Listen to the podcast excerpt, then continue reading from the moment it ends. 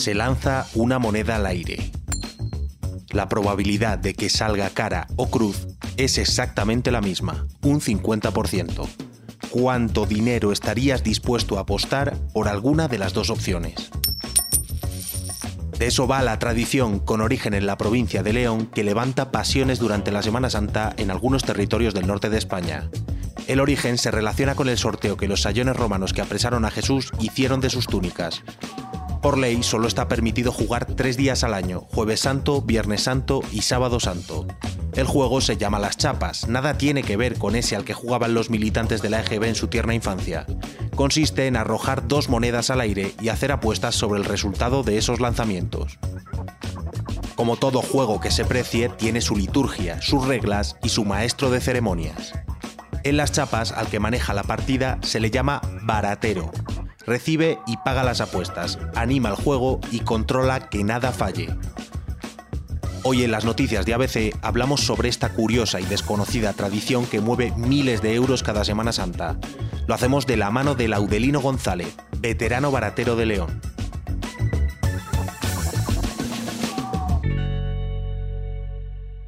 A los lugares donde se celebran las chapas se les llama corros por la disposición en la que se juega.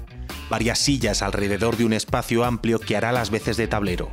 Laudelino González, más conocido como Nines, fue baratero del Bar Miserias de León cerca de 40 años.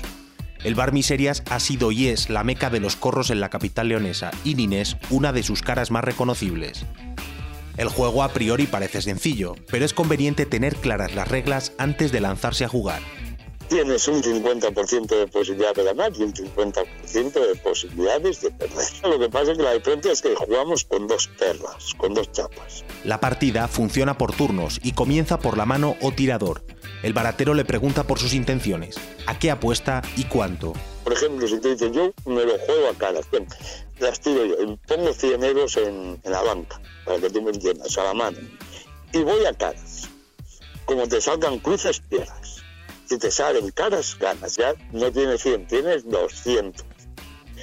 Y tú dices, me lo juego todo, los 200. Entonces el baratero, el baratero que, es una especie de pie de casino, tiene que buscar otros puntos que casen esa misma cantidad en contra de la mano, en contra de lo que tira. Es decir, que si tú vas a caras, hay que buscar gente que vaya a cruces. Y cuando esté ya la jugada igualada haya 200 a favor de caras y 200 en contra de las caras, y se vuelven a tirar las perlas Que vuelven a salir caras, ya tienes el doble. Si tirabas de 200 ya tienes 400. Y así sucesivamente hasta que pinches o te arrepientes y digas, vale, me planto o paso o retiro. Si siguen saliendo caras, seguirás doblando y cuanto más dinero metas, mayor será la cantidad doblada, pero también mayor será la cantidad que puedas perder. Es un juego en el que la constante es el doble o nada. Es muy sencillo, tú tienes un 50% de posibilidades de ganar y un 50% de posibilidades de perder. No hay ningún juego de azar que yo sepa que tenga ese, ese número de ese tanto por ciento de posibilidad.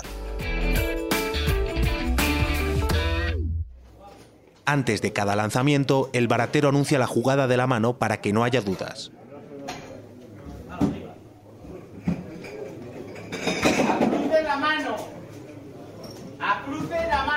También pregona el resultado de la misma.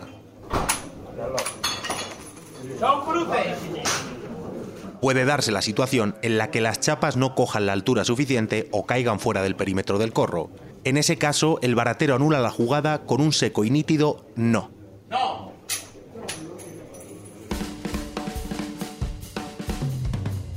En 40 años de oficio, Nines las ha visto de todos los colores. Sin embargo, al ser preguntado, lejos de quedarse con la jugada más exagerada, prefiere contarnos una más simpática. A mí me pregunta mucha gente cuál es la jugada máxima que has visto, quién, a quién viste tú ganar mucho dinero, a quién has visto. Yo, yo he visto de todo, pero la jugada más simpática que tengo que nunca se olvidará fue una noche del Genarín con una chica la cual nunca supe su nombre, supe nada. Empezamos un segundo corro ahí en el Miserias, popular, porque cuando acabó la, estaba muy enganchado y, dentro había jugando 20, 30 personas fuertemente y a esa gente no le puedes meter gallinero, ¿me entiendes? Algarabia. Entonces improvisamos un corro fuera, que ya estaba un poco pecho. y a una chica que, llegó, que venía del Genarín pues, de aquella manera y quería jugar y puso mil pesetas en mis manos, que era yo el baratero. Y dije, a ver quién juega. Iba caras, por cierto. ¿Quién juega mil en contra de esta chica? Yo, yo, yo, yo, yo, yo. Y bueno, estaban allí 40 personas. Venga. Así hasta dar seis pases. Y así hasta ganarse 64 mil pesetas. Y no siguió jugando porque la chica no sabía lo que estaba haciendo, no sabía ni lo que estaba haciendo, hasta que no la dije yo, vale, venga, ahora plántate. Y cuando le daban las 64 mil pesetas, no las quería, no, no sabía que había ganado 64 mil pesetas. ¿Por qué? Porque dio seis veces consecutivas caras. Es muy difícil estadísticamente. Y esa es para mí la jugada de las 64.000 pesetas, la más simpática y la más bonita que yo hice en mi vida, de mil en mil pesetas.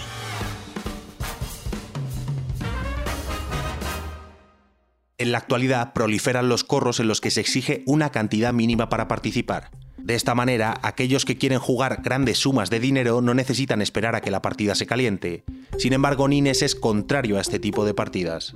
Tú estás hablando con Laudelino, con Nines. Yo soy muy, muy, muy defensor, muy defensor a ultranza de la chapa popular.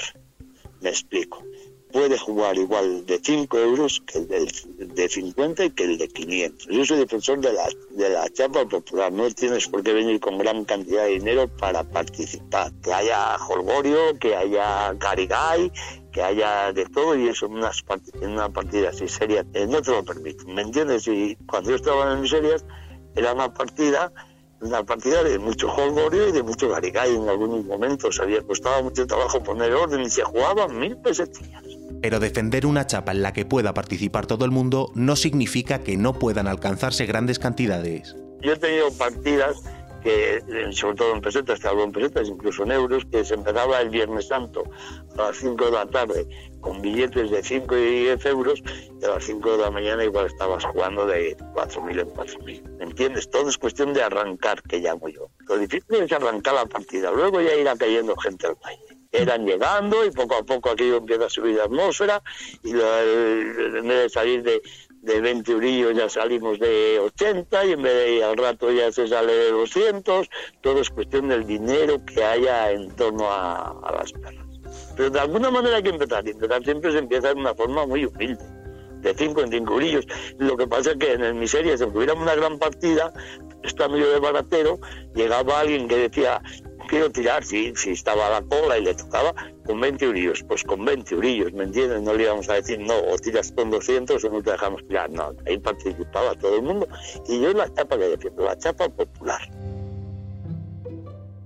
Los corros están sometidos a una legislación específica desde el año 1998. Para organizar una partida es necesario obtener una licencia, cumplir unos requisitos y someterse a unas reglas de juego. La ley tan solo permite jugar tres días al año, jueves, viernes y sábado santo. Hasta la aparición de la norma estaba prohibido jugar, pero las autoridades levantaban la mano en Semana Santa y festividades locales. En aquellos años con las espaldas completamente abiertas. La policía, el, gobernador civil del momento, quien fuera, hacía la vista gorda. Pero si había algún incidente que a las 4, 5, a 6 de la mañana jugando unos dineros está tú me entiendes, ¿no? Puede saltar una chispa en cualquier momento. Si se tenía que intervenir la policía para, para apuntarte, para, para hacer que usted jugando a eso. Está prohibido. Ya de hace un tiempo esta parte, de una u otra manera, se ha regulado, se ha regulado, se ha regulado y de los corros tienen la espalda un poquito cubierta y, y se llama a la policía a las 12 de la noche o a la madrugada, se le llama y punto, y viene la policía y le dice, este hombre me está, nos está estorbando, y se le lleva. A eso hace años no podría ser. Los barateros como Nines disfrutan con los corros, pero no lo hacen por amor al arte. Por su trabajo se llevan una comisión se lleva el 10% habitualmente. Lo que retiras en caso de que gane. El baratero está horas y minutos y horas agachándose y levantándose y cantando Cale Cruz, Cale Cruz, Crucicara, Crucicara, Cale Cruz. Llega uno, da una cara, busca la segunda, pincha, nadie retira nada porque hay unas rachas, es cuestión todo de estadística. Y cuando la gente va retirando el dinero, tú te vas quedando con ese 10% y de ahí el, la casa tiene que hacer lo que llamamos nosotros hacer astillas. Tiene que haber recaudado. A ver, ha recaudado 10.000 euros. Bueno, pues de estos 10.000 euros hay que empezar a repartir para los barateros porque no está un solo baratero, ¿entiendes? Tiene que haber por lo menos, por lo menos tres barateros porque claro, tú puedes cantando caras y cruces, caras y cruces, casando y tal, cuatro horas consecutivas, pero llega un momento en que tienen que darte un sustituto para tú tomarte tu botella de agua, fumarte tu pitillo en la calle, despejarte un poco y volver a la cancha, ¿me entiendes? No creas tú que una persona puede estar ahí horas, horas y horas, porque tienes que tener la cabeza muy despejada, que no te falte ni un solo euro en los montones y, andar con rapidez y andar con la mente despejada. Tú no puedes ir contando huevos, ya que la partida tiene que llevar ritmo. Cuando tienes ritmo, tienes que darle ritmo. Y eso requiere rapidez y seguridad. La Semana Santa en León es recogimiento y pasión, sobriedad y silencio, emoción y tradición. Pero en esa tradición no solo se incluyen las procesiones y los actos religiosos, la tradición también pasa por las costumbres mundanas, por los genarines y las limonadas, por el juego como vía de escape. Hubo un tiempo en el que la Semana de Pasión paralizaba la vida diurna y nocturna de los leoneses, en el que la vigilia era moralista y se hacía también de puertas para afuera. Y ahí estaban esos agujeros en los que ayer, igual que hoy, el hombre daba rienda suelta a sus bajas pasiones, porque hoy, igual que ayer, tiene todo el sentido del mundo jugarse la vida a cara o cruz.